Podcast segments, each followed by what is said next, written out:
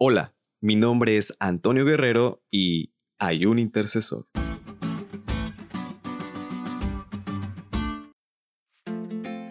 Después de estudiar cómo el pueblo de Israel se rebeló ante Dios por el descontento y la falta de fe que había en ellos, vamos a estudiar cuál fue la reacción de Dios y la respuesta de un líder entregado completamente al servicio. En primer lugar, Dios le ofrece a Moisés destruir a los israelitas. Su rebelión había sido tan grande, su falta de fe era un gran problema para Dios. Pero la respuesta de Moisés a Dios ante esa propuesta fue de un verdadero intercesor. Moisés suplica, perdona ahora la iniquidad de este pueblo según la grandeza de tu misericordia, y como has perdonado a este pueblo desde Egipto hasta aquí.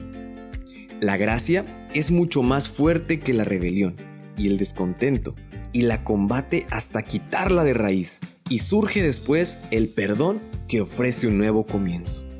Esta acción de Moisés también nos muestra un ejemplo que más de 1400 años después se mostraría en Jesús, al interceder por sus discípulos, e incluso iría más allá a lo que haría por nosotros. Su muerte y resurrección nos muestra el más grande ejemplo de gracia, intercesión y redención. Sin embargo, hay un costo. La gracia nunca puede ser barata.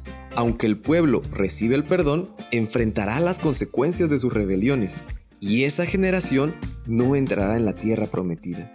Moriría en el desierto, y una nueva generación entraría en esa tierra prometida. Aunque suene a juicio, en realidad es gracia. Al igual, Dios quiere que nuestro corazón sea transformado, que formemos una fe inquebrantable y que a diferencia de esta generación rebelde y con poca fe, podamos estar listos para gozar de la tierra prometida, el reino de los cielos.